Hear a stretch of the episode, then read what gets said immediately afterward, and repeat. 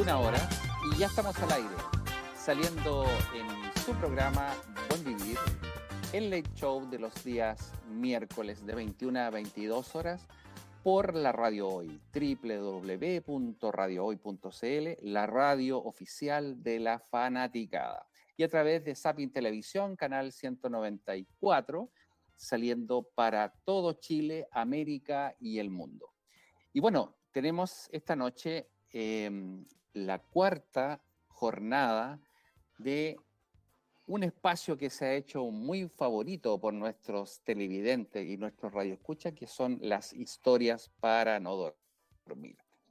Y en esta cuarta, eh, secuencia, ¿no es cierto?, esta, esta saga de capítulos que hemos tenido, nuevamente estamos con nuestros panelistas estables ya en este espacio. Me refiero a Rodrigo Méndez, el doctor Misterio, Ortiz, el señor ya no sé cómo ponerle. el trauco. Esta noche va a ser el trauco. el trauco. Gracias muchachos por estar eh, nuevamente eh, con nosotros esta noche y con acompañarnos, ¿cierto?, en esta nueva saga de historias para no dormir. Se les saluda Domingo Antonio Ortiz. Amigo mío Mario, amigo mío Rodrigo, con tertulios, con tertulias, tengan todos muy buenas noches. Esta sí, estamos en esta cuarta edición con muchas ganas, con mucha esperanza de que cada vez sean más los que vayan participando a través de, del WhatsApp. Y bueno, que sea un programa, como ya todos saben, no desde, no desde de los sabios, sino que desde las vivencias, de las historias y de lo que transmiten los pueblos dentro de su cultura. Así que por favor, adelante, acá desde Punta Arenas, desde la cola del mundo, un saludo para todo el mundo, para todo el mundo mundial. Así, es, y vamos a aprovechar de dar también nuestro WhatsApp para que nuestros auditores, nuestros televidentes se conecten, ¿no es cierto? Y nos manden mensajes, nos manden historias, ¿no es cierto? Tal como lo hicimos en el último programa, que nos manden audios, ¿no es cierto? Pequeños extractos, audios a nuestro WhatsApp el más 569-63550152, más 569-63550152. Audios cortitos, ¿no es cierto? Coloquen al final su nombre y nosotros los vamos a sacar al aire, historias especiales, ¿no es cierto? Todos tenemos alguna historia especial, algún fenómeno paranormal, ¿no es cierto? Historias para no dormir. Rodrigo Méndez, amigo mío. Hola, ¿qué tal Mario? ¿Qué tal Domingo? ¿Cómo están ustedes? Un fuerte abrazo, un fuertísimo abrazo a todos los auditores, a todos los televidentes que nos están viendo en este minuto, nos están escuchando. Así que contamos con todas las pilas puestas y como dijo nuestro amigo Domingo, yo también los saludo de la República Independiente de la Florida, provincia de Cordillera, muy cercano a los cerros, mirando estos cerros nevados hermosos que tenemos también acá muy cerca y tengo el privilegio de tenerlo aquí al frente de, mi casa. Un fuerte abrazo y le damos con el inicio a este gran programa, querido amigo. Así es, así es, exactamente. Y bueno, vamos a iniciar esta amable y agradable conversación con algunas cositas, algunas historias que Domingo desde la región de Magallanes nos quiere presentar. Domingo, ¿qué tienes para esta noche para eh, nuestro público? Bueno, una historia eh, cortita que me, tocó vivir acá, recién llegado a Punta Arenas el año 2008. Pero antes quisiera eh, colgarme un poquito de la última parte de, Rodrigo cuando dice que cerca de los cerros. Y ya que estamos nosotros en ese mundo, ¿no es cierto?, de, del radioteatro, de aquellos grandes, permítanme citar una pequeña frase del gran, del grande Carlos eh, Zapaja, Jagar. Estos picos nevados que cuando iniciaban, eh. que iniciaban el tiempo. Bien, dicho Exactamente, exacto. Sí, sí. Mario, Peche, eh, Mario Peche y Carlos Zapata. Sarmiento. Carlos Zapata, Jagar y Mario Peche Sarmiento. Exacto. Bueno, bueno, mira, esto me, esto me pasó uh, cuando llegué acá el 2008, eh, sin trabajo, sin nada, ¿ya? Entonces, bueno, había que eh, reinventarse. No sabía qué hacer, yo músico toda mi vida, bla, bla, bla, bla. Y en invierno, en mayo, sale la posibilidad de un trabajo. Y llego a un colegio acá que es el colegio francés. Y comencé con una actividad muy pequeñita, que era el día jueves, en la tarde, que era la famosa Hackles. ¿ya? Comencé con Hackles de guitarra. Estaba súper entusiasmado, pasó mayo, junio, y en julio ya estaba más o menos habituado, qué sé yo, y eh, me trasladan al segundo piso del colegio para hacer las clases en una sala pequeñita que estaba bastante aislada como para no interrumpir nada. Bien, pues comencé a hacer las clases, qué sé yo, y un día, jueves en la tarde, termino con los alumnos, estoy hablando de básica, ¿ya? O sea, el más grande creo que en ese tiempo estaba en sexto básico, eran entre tercero y sexto. Bueno, eh, les pido que se retiren, salen todos, yo siempre al final, me aseguro que se yo, apago las luces, cierro la puerta, y era un pasillo en forma de L. Y la curvita de la L bajaba al primer piso, que era bastante largo, no había escala. Bueno, hice el trayecto, voy en la mitad, cuando de pronto siento un tum, tum, tum. Qué raro. Como músico, obviamente, dije, va, una sexta cuerda de la guitarra. Dije, qué extraño esto. Vuelvo, no vuelvo, nada más, parecido mío. Parecer mío. Bajo un poco más, pam, pam, pam, de nuevo la cuerda. Ah, dije yo ya. Es típico los chicos traviesos que me quieren una broma, alguien se escondió bajo un banco, no me di cuenta. Regreso, voy a mitad de camino o no, pam, pam, pam. Chuta, dije yo, ya. Voy acercándome a la puerta de la sala, que era una sala pequeña. Nuevamente la, la famosa cuerda. Entro, enciendo la luz, reviso todo rápidamente, visual, de manera visual, no había nadie, y estaban todas las guitarras puestas encima de los bancos. Y me doy cuenta que una de las guitarras todavía tenía una pequeña oscilación. Sobre la misma, como verifiqué que no había nada, miro hacia mi izquierda y justo al final de esa salita había una puerta, ¿ya? Que daba a un ático, una suerte pequeñita de tercer piso. Y ahí viene lo interesante, porque miro, no sé, algo, algo me hizo mirar ese lugar y veo el candado de esa puerta haciendo esto. Pero de manera constante, Oscilando, oscilando. oscilando de manera constante. ¿ya? Mm. Ay, yo qué raro, y ahí es como cuando, cuando como que la mitad del cuerpo se te va, como que las piernas se te van delante del resto del cuerpo, como saliendo. Y dije, bueno, muy extraño. Yo desconocía cualquier historia. Apago, me di el balón, apago todo y salgo. Doy vuelta nuevamente por la misma escala y nuevamente suena la guitarra. Comprenderán, Oh. que, no, comprenderán que no tuve ninguna iniciativa, ni siquiera remota, de volver. Bajé, ah, dije yo, bueno, aquí algo pasó. Para cerrar esta historia, después me junto con el presidente de- del centro de padres de ese colegio. Y conversando sale el tema. Y él me dice, mire, eh, Messi, por razones de gobierno, colegio francés, me dice Messi Domingo, mire, lo que usted me está contando no, no se preocupe porque lo que usted vivió fue la experiencia del dueño del colegio, que acá en Punta Arenas es muy conocido, que es don Enrique Elizondo Calvo. Ujú. Me dijo, porque yo tuve la experiencia, me dijo, estando en el patio del colegio, en pleno día, un día siento que alguien me estaba observando, miro hacia el segundo piso y estaba don Enrique Elizondo Calvo con la cortina abierta mirando. Quiero aclarar que esto fue el 2008. Eh, don Enrique Calvo murió el 2005. Mm. Entonces dije yo, bueno, aquí hay una fuerte presencia, o sea, hay, hay algo que por, por alguna razón está, pero yo desconocía la historia. Después, ese mismo año, con esto cierro, un alumno de apellido Silva, estaban ya los celulares con que tú podías filmar, que sé y me muestra una imagen y me dice, me dice, ¿sabes que me pasó algo súper extraño en la sala de octavos? ¿Qué le pasó? Y me muestra la, el video. Y él estaba haciendo un paneo, estaba la sala vacía, sin alumnos, y empezó a hacer un paneo a jugar para probar un poquito si se podía acercar o no. Y cuando pasa por las cortinas que dan, esta sala daba a la calle, que acá en, eh, tú tienes que ubicarte, eh, Mario, en la calle 21 de Mayo, la misma que pasa por frente del hotel donde tú estás, ¿ok? Ujú. Que después cambia de nombre, después se Sí, sí. llama... Sí, Y sí. de pronto se ve una silueta blanca, y se ve la imagen, que pasa entre la ventana y la cortina, y pasa moviendo la cortina, y se cruza Ujú. completamente. Cierro la historia. Después yo me fui enterando de muchas cosas, y que claro, don Enrique Elizondo a mucha gente se las ha presentado, ¿ya?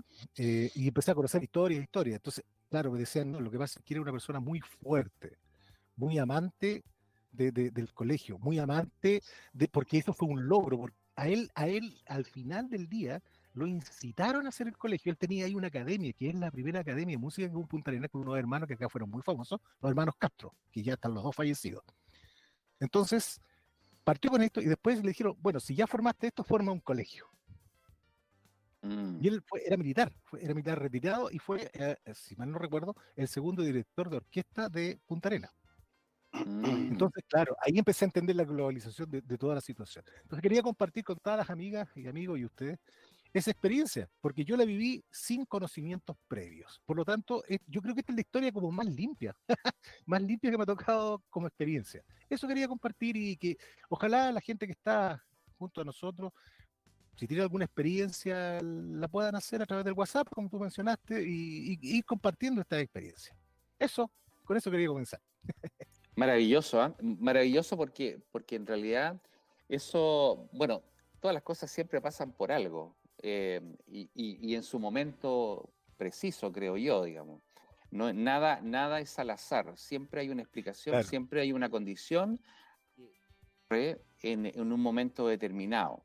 Y yo creo que, bueno, era tu, tu momento probablemente y, y quizá em, el hecho de, de, estar ahí en un momento preciso en tu vida eh, te permitió también poder, este, como recién llegado, poder eh, impregnarte un poco del espíritu, ¿no es cierto?, del colegio, de la gente y de todo eso. No, no, no lo veo, no, no lo veo como algo terrorífico, no lo veo como algo siniestro, todo lo contrario, lo veo como una, un proceso integrativo, digamos. Entonces, no sé si estás de acuerdo conmigo, Rodrigo, que esa, esa, esa forma no es, no es una forma terrorífica o, siniestra, ¿no es cierto? Sino que mm. simplemente es, ese, el hecho de, como de integrar a alguien. Sí, mira, aquí, bueno, voy se van mezclando varias situaciones, realidades, realidades paralelas. Eh, recuerdo que hace varios meses atrás, cuando en un programa de, creo que fue el año pasado, Mario, donde hablamos sobre, y toqué el tema sobre el alma, el espíritu, esas grandes, hay una gran brecha, una gran distancia entre ambas situaciones de acuerdo a lo que yo he leído y, he estudiado, digamos, me, he preparado. Así es que creo que ese umbral, ese mm, cuando tú mencionaste, Domingo, que en algún minuto esta persona em, se sentía o se hacía ver, aquí, aquí es el sello de esa persona que estaba muy eh, aferrada a ese espacio, a ese, a ese colegio, a ese, ese, lugar que él lo formó de alguna manera. Toda su energía plasmó en vida en esta tercera dimensión para que pueda tener vida lo que él inauguró o fundó, ¿cierto? Cuando él dejó de vivir, dejó esta existencia, digamos, y se fue a la otra vida, porque yo insisto, yo creo que no existe la muerte, la muerte es solamente nuestro, eh, nuestro, nuestra cáscara, nuestro envase, eso es lo que se va, lo que se pudre, pero esa energía llamada alma, que se va y, y, muchas veces cuando está muy arraigada, cuando están la suma de muchos egos, nosotros somos, somos una multiplicidad de egos. Y esos egos el, deseo de estar ya en un lugar, el deseo de no desprenderse, son esas almas que quedan pegadas en un, espacio físico. Es como, la, es como la huella, es como cuando tú dejas una huella, tu huella, tu huella del dedo en una ventana, en un vidrio. Es esa huella la que queda plasmada y puede quedar plasmada por mucho tiempo. Y si estas, esta situación se puede repetir muchas veces, muchas veces, muchas veces y se dan casos, como dije la semana pasada, eh, la, entrevista anterior, en el metro, que se ven almas que se tiran al andén, al, paso del tren, y se repite la acción, y se repite la acción. Es su último minuto, es su última instancia. Más o menos eso te puedo aportar, querido amigo, digamos. Exactamente. súper contundente. ¿ah? Oye, quiero, quiero saludar y recibir, quiero, saludar y recibir, eh, que se integró a la conversación a eh, mi sobrino putativo. Él es hijo de un gran amigo, casi hermano, eh, Marcelito Sánchez. Él es su hijo mayor, Damián Sánchez. Él es ingeniero de profesión gerente de operaciones de la gran empresa Yale Chile en Santiago. Y, la verdad es que lo invité eh, específicamente al programa porque, bueno, nosotros hemos tenido grandes conversaciones, grandes tertulias, y él tiene unas historias, pero que realmente son increíbles. Así que quiero saludarte, Damián, y agradecer tu presencia esta noche en el programa. Hola a todos, gracias por la invitación. Tío Mario, don Rodrigo. Milor. ¿Cómo están todos? Milor. Abuelito, abuelito Ortiz, puedes decirle abuelito Ortiz. Me han comentado. ¿Ah? Me han comentado usted. Vaya anécdota. Más de una. Sí. Algunas que no se, incluso algunas que no se pueden contar en radio ni y menos en televisión.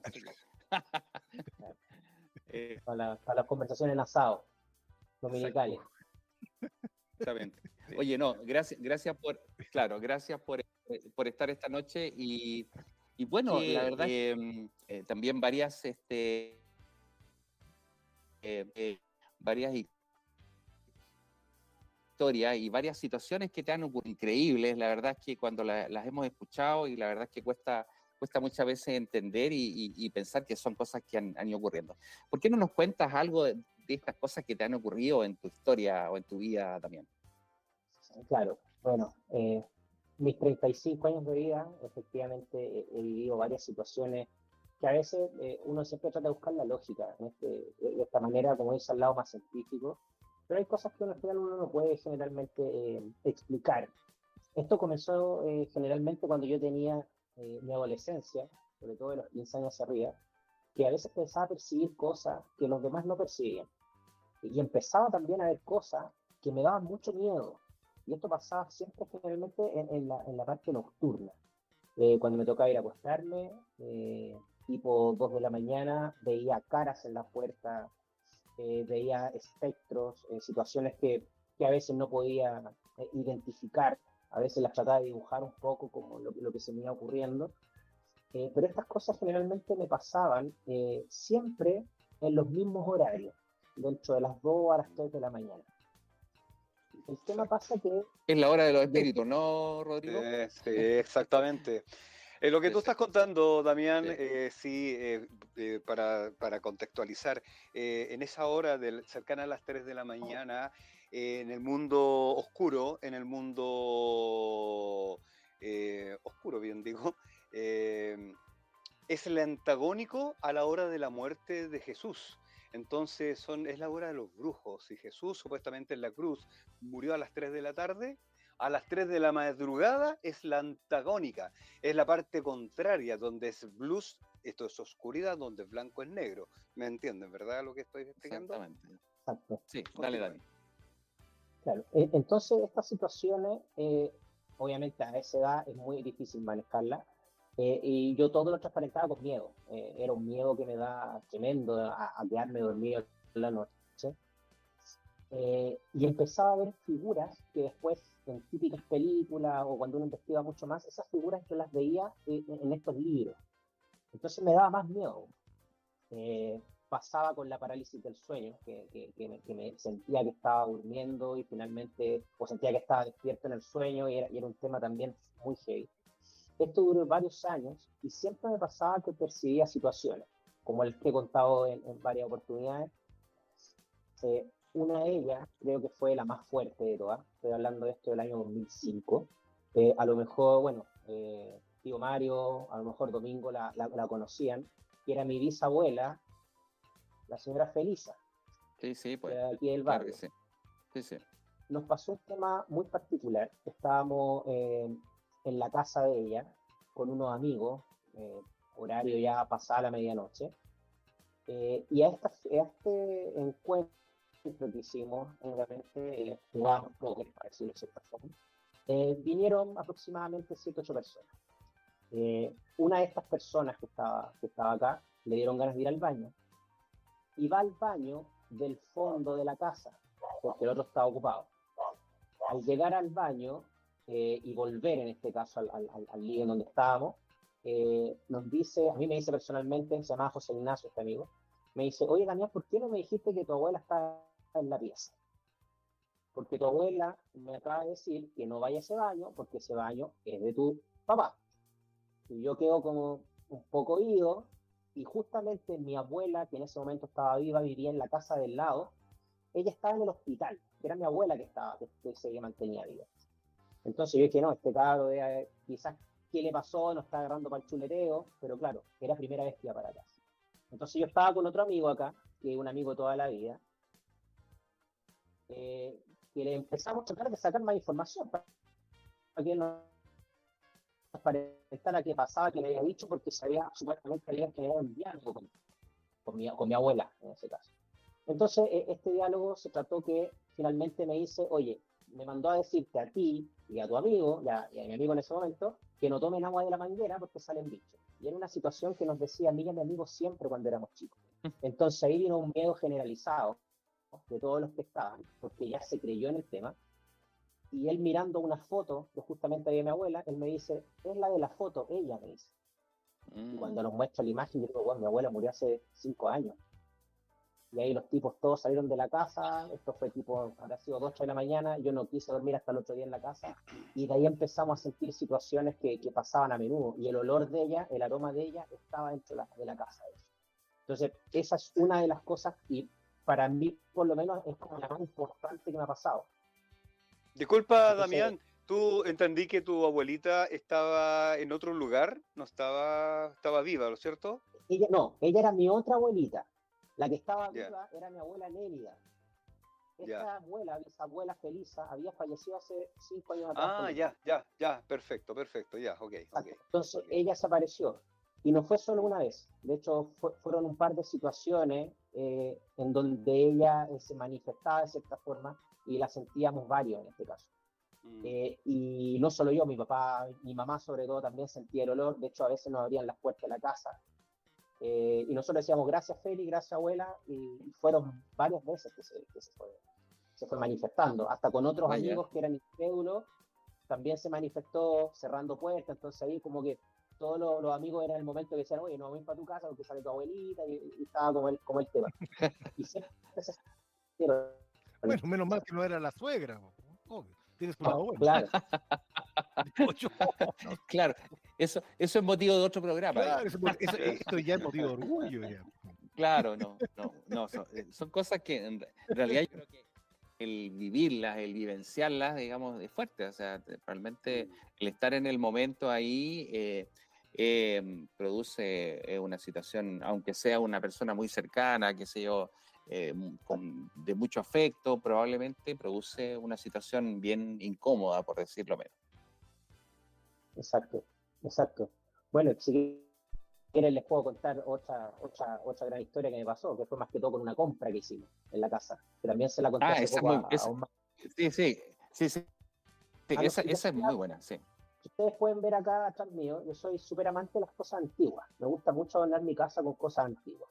Entonces nosotros tenemos un piano, un piano, de 1800 Un piano vertical muy bonito. Exacto. Muy lindo. Eh, tengo radios antiguos, cuadros antiguos. Y en un momento nosotros necesitábamos eh, un biombo. Queríamos un biombo para hacer una separación de ambiente.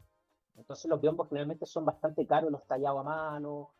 Entonces nos pasó la particularidad que encontramos a una persona de origen árabe que vendía un biombo embalado, súper lindo. Generalmente ese tipo de biombo estaban alrededor de 500 mil pesos. Por Entonces este tipo lo vendía sumamente barato. Lo contacto, le digo por favor que se acerque a dejar el biombo. El tipo me dice, voy ahora a dejártelo. Llega a la casa, abrimos la puerta, el tipo entra con el biombo envuelto, lo deja entrada de la casa y se va. Entonces yo quedo, creo, le digo, te lo pago, no, no te preocupes, después lo vengo. Y el tipo se agarra su camioneta y se va.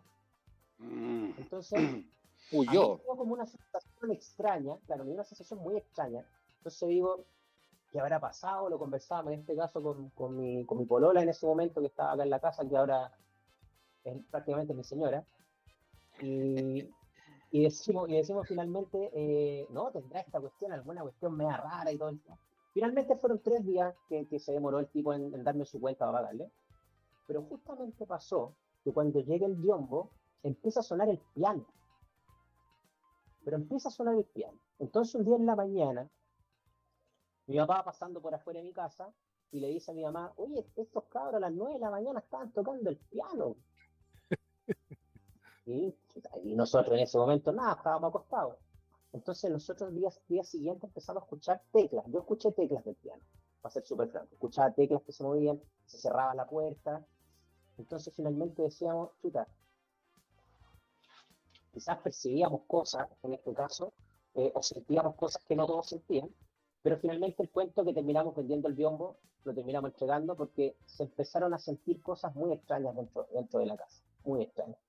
Entonces a veces dice que pueden estar cargadas estas cosas antiguas, quizás con cosas chocantes de, otras de otras épocas. Entonces eh, ahí nos hemos ido cuidando las cosas que hemos ido adquiriendo antiguas. Y parte también que dejaron mi abuelo a mí. Pero también fue un tema súper complejo que nos, que, nos sucedió en este caso. Mm, interesante, ¿eh? muy, muy interesante. Rodrigo, ¿qué te, ¿qué te parece toda esta situación? Porque es, eh, es, bien especial eso, ¿no? Bueno, mira, la verdad, queridos amigos, eh, no me extraña lo que, lo que tú estás narrando con respecto a las cosas que son eh, usadas. a ver, te voy a dar un secreto, ya que entiendo que tú te gusta comprar antigüedades.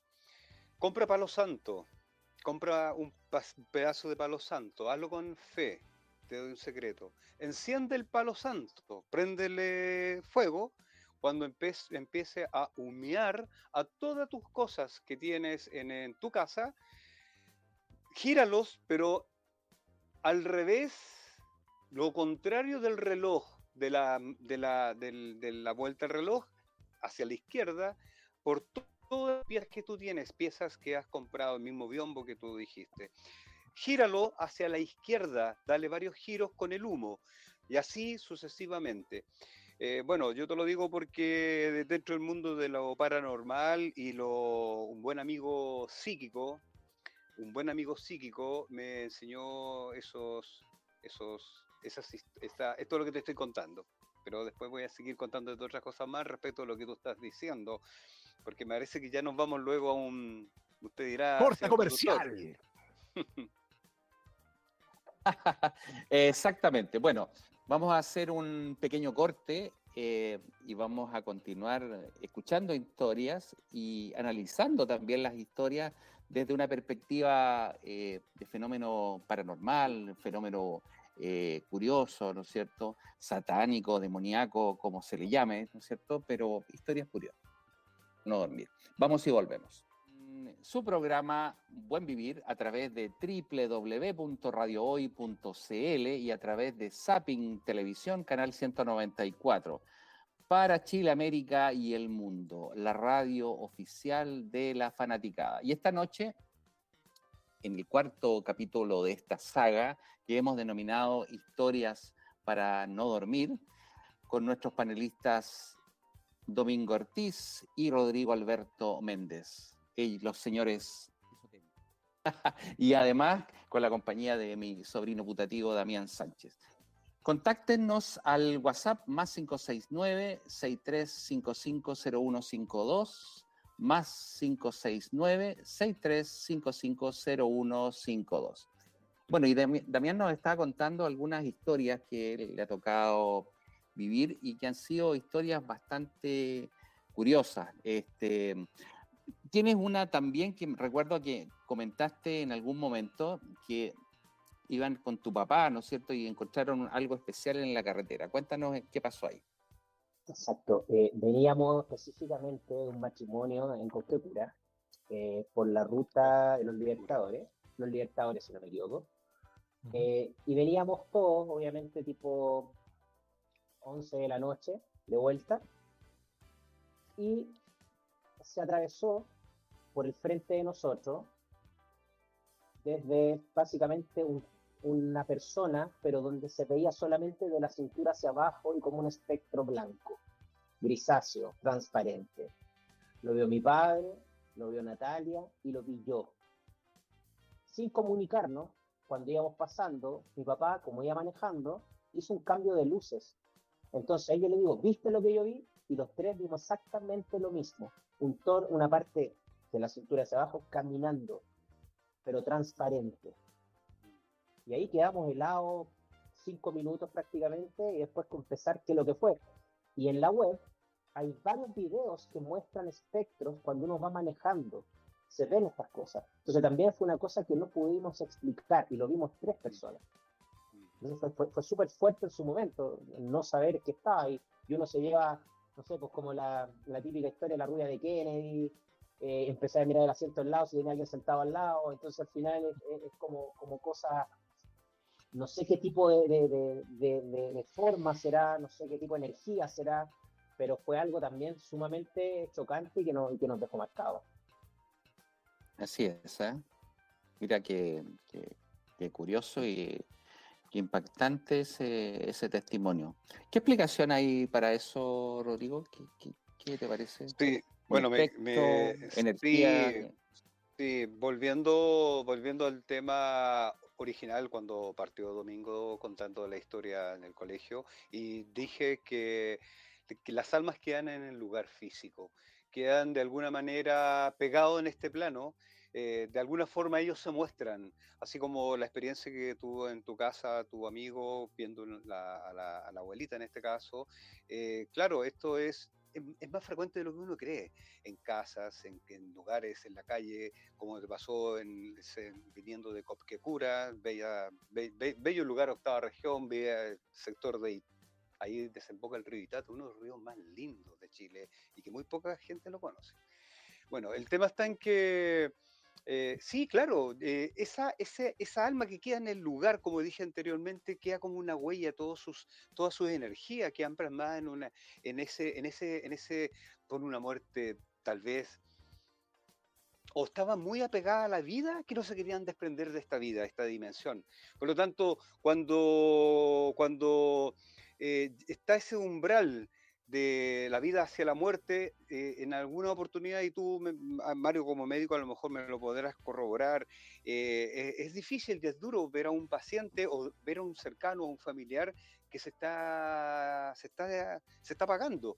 Pero también muy cercano a la familia, recuerdo haber visto en algún minuto que fuimos a acompañar a un familiar muy cercano, que esta persona estaba ya en el umbral ya estaba, ya estaba, digamos, nos estábamos despidiendo y recuerdo que levantó su mano izquierda y empezó a hacer un giro con su mano y miraba, miraba como perdidamente hacia un rincón del hospital y claro, después tratando de entender, entender lo que estaba sucediendo, era como que estaba señalando un túnel, el famoso túnel, ese paso a una luz, como entrar a otro paso, a otra dimensión y esa luz te atrapa. Hay muchos, como tú lo dijiste delante también, que en la web hay mucha información de testimonios también, de muchos testimonios donde que esa luz te atrapa y, y después no quieres volver. Y cuando vuelves, después de una reanimación o lo que sea, en el pabellón o donde sea, eh, muchas personas inclusive se han molestado porque para volver a, este,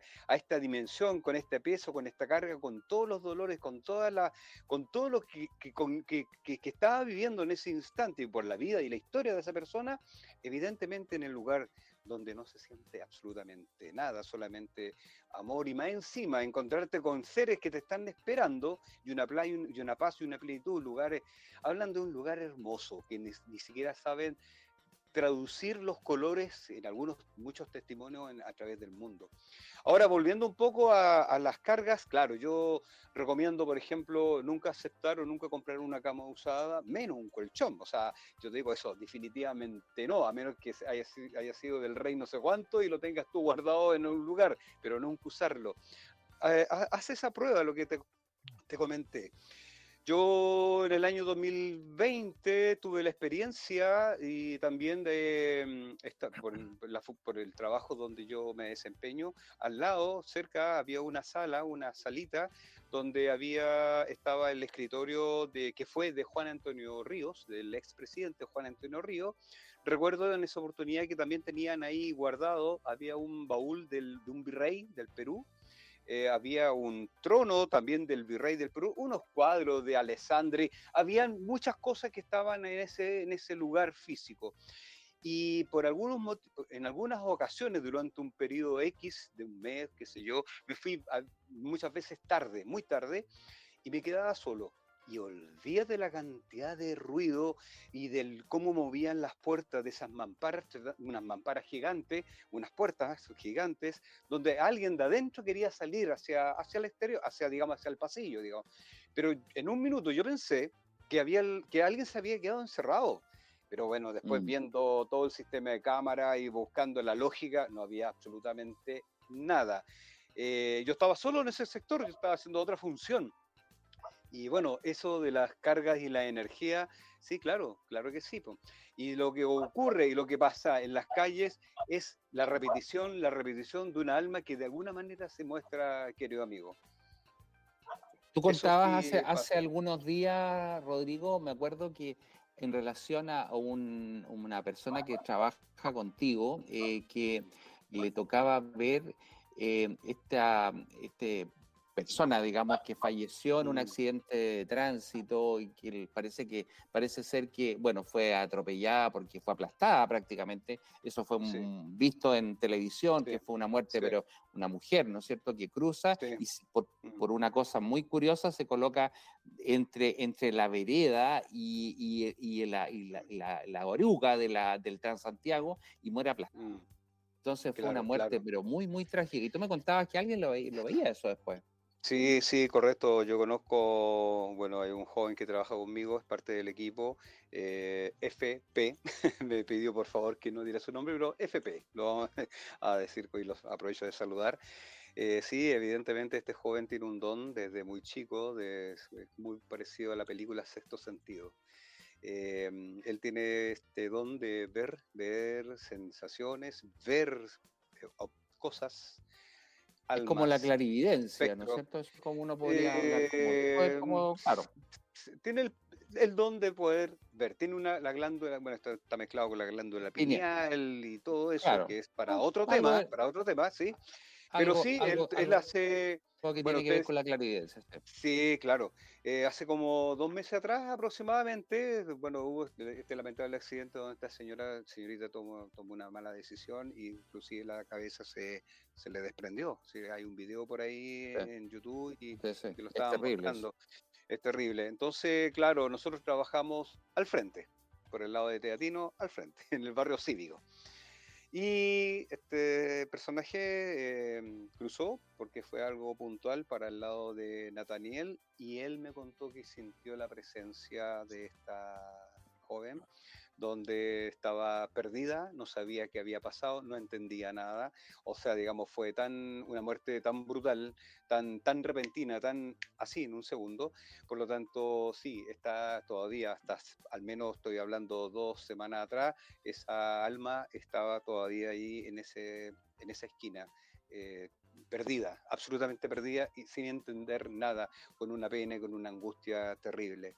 Esa zona del barrio cívico donde yo me desempeño laboralmente, este joven tiene, a- ve prácticamente toda la semana eh, movimientos. eh, bueno, el barrio cívico de Santiago tiene mucha historia, ¿verdad? Mucha historia y no ligada con el 73, con lo que estamos como ahora se van a cumplir 50 años, pero ese barrio cívico tiene más de 200 historias, o sea, 200 años.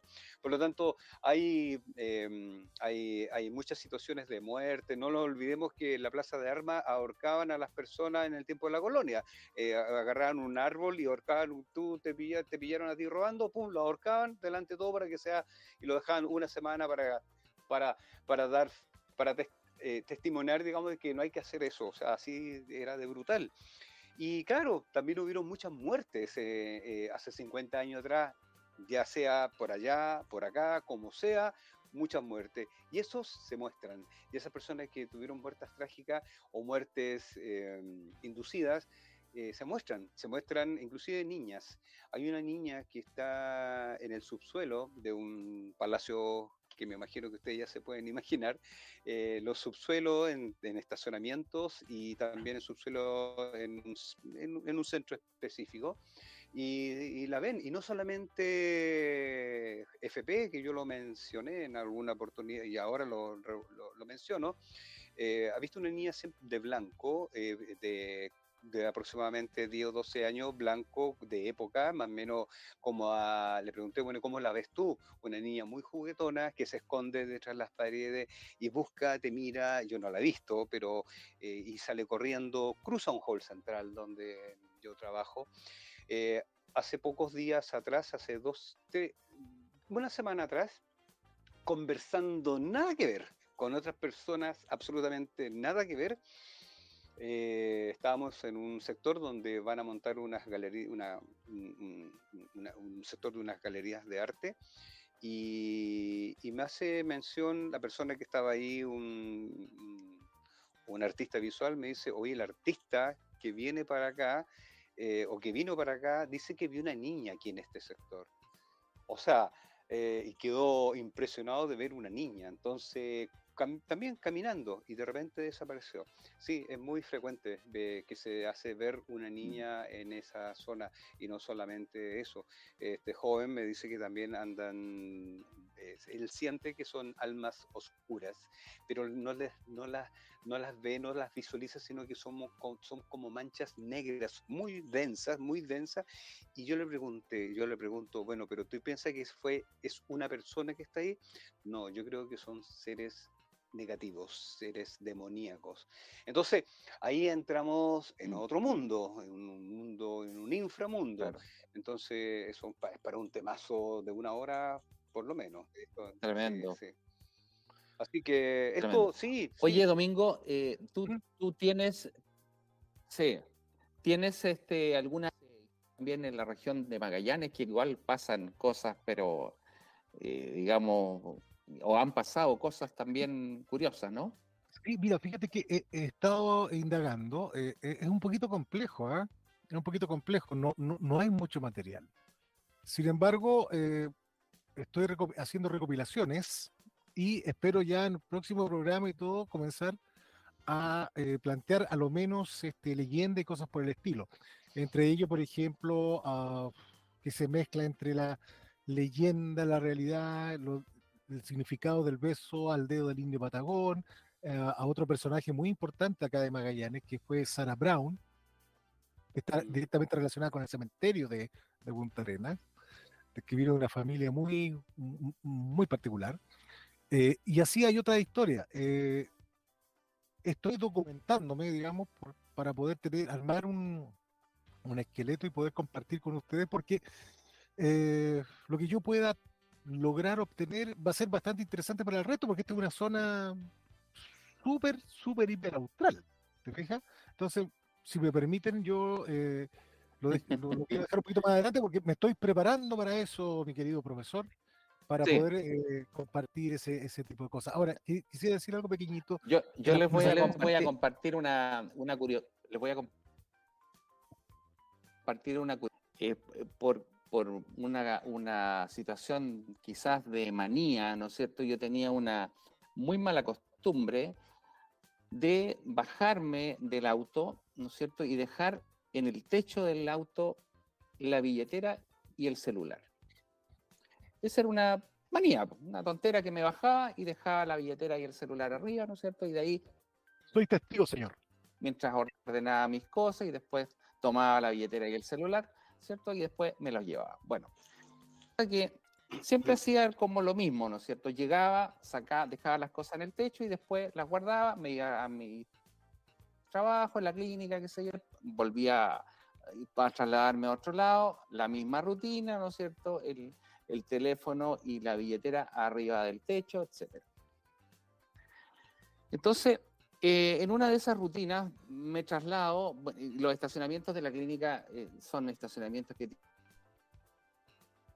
tienen varios niveles, normalmente entre el segundo y el tercer nivel. Tomaba mis cosas, las echaba dentro de la, de la consola del auto y me iba.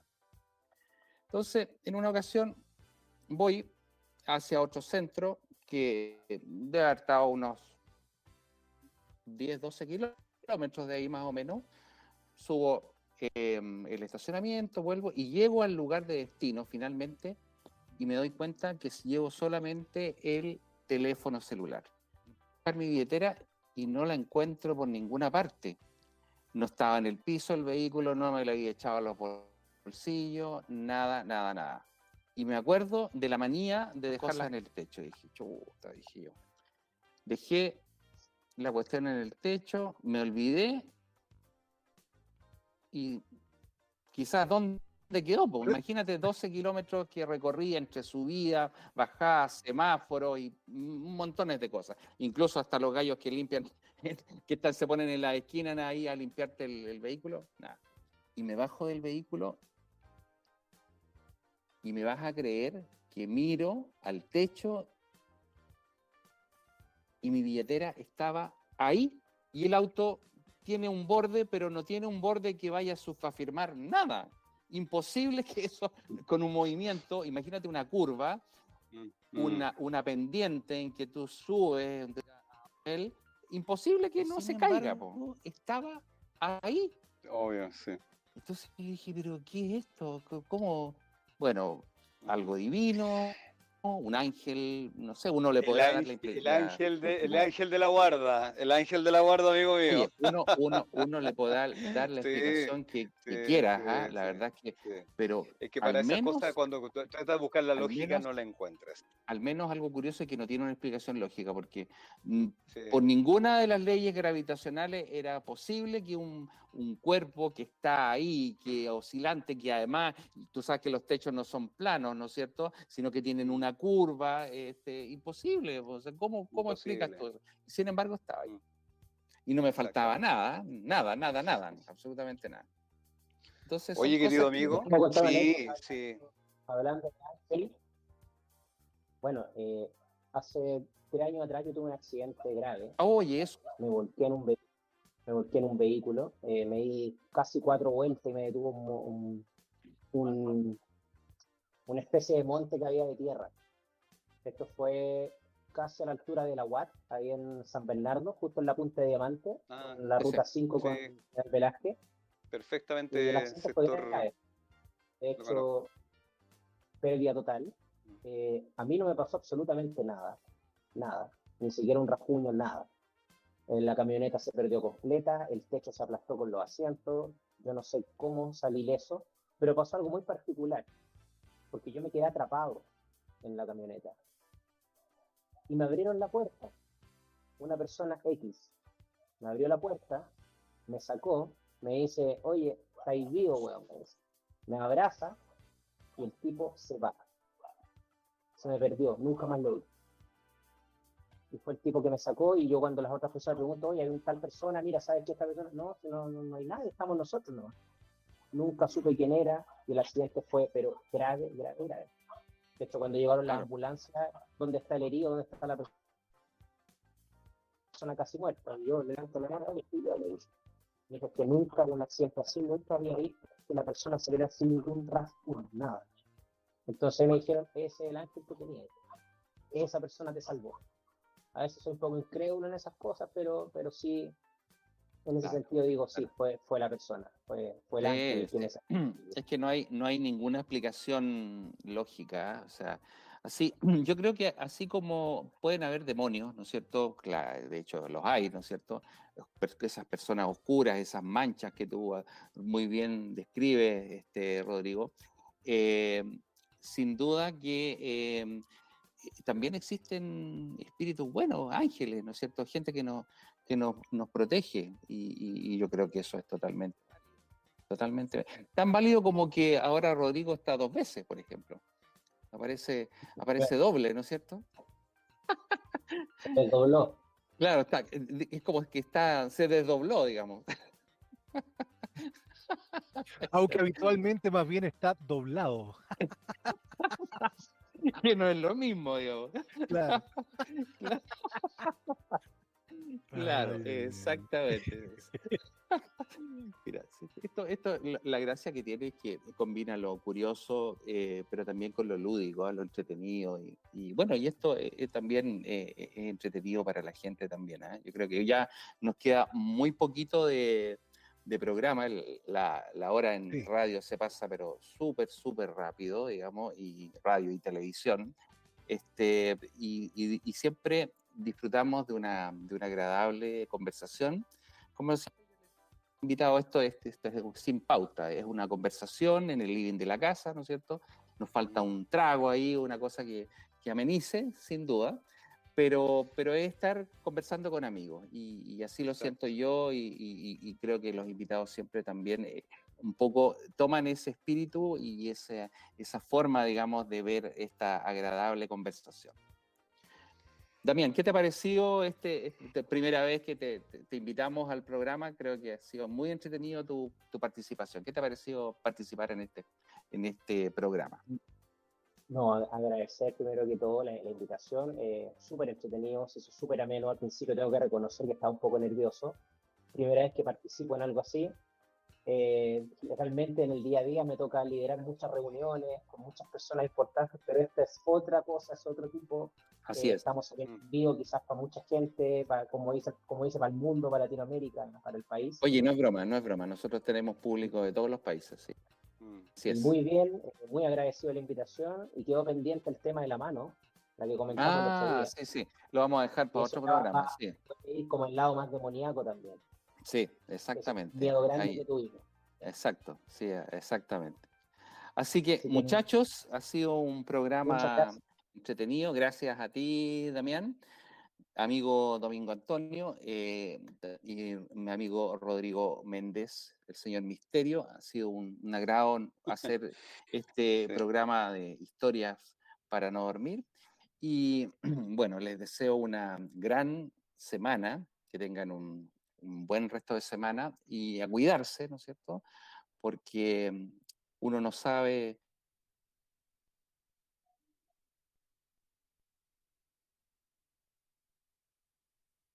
Se nos fue nuestro amigo. Siempre, siempre se va rápido. lo llamaron nuestro querido Mario, pero parece que... Un abrazo para ustedes. Sí.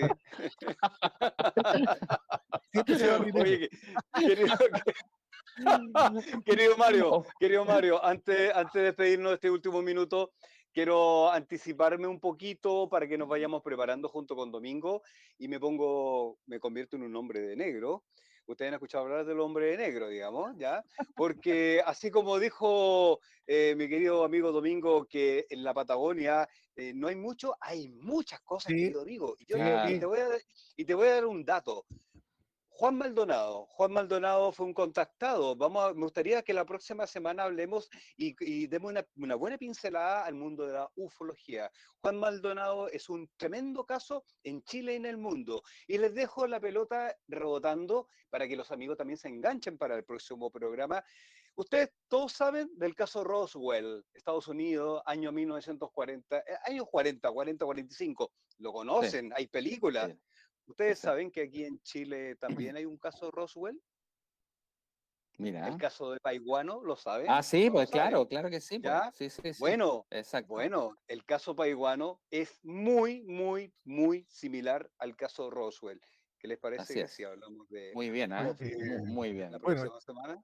Así como Rodrigo se puso... Eh, no, no te pusiste, no es 3X, ¿no? No. No, no, no, no. Ah, hombres de negro, ah, hombres de negro. Eso, eso, eso. Exactamente. Yo, me puse, yo me puse este ambiente y, y, no soy el papá papito papurri. No, no. Ni, el ni el perro lenteja puede ser. Ni el perro lenteja tampoco. Eh, Oye, el otro día, el otro día, mira, el otro día... Yo, yo, creo, yo creo que tú eres más bien Paribet, que está ahí. Oye, Mario, Mario, ¿Ah? a propósito del perro lenteja, la semana pasada, la semana pasada estuve conversando con con Villarroel, con Samuel, con el Samuel Villarroel, con el actor que trabajaba en Patio Plum, bueno, y que es casado con, con, la Marcela Medel, muy simpático Samuel Villarroel, y yo le pregunté, oye amigo, ¿y qué del perro? Mm. No, se llama Orellana, pero nació hombre y quedó, terminó como perro, así que un abrazo. Estamos, estamos en la hora, así que ya nos vamos. Un abrazo y gracias por la sintonía y nos vemos en siete días más. Chao, chao. Sin falta. Chao, chao, chao. Gracias. Chao, Juanito.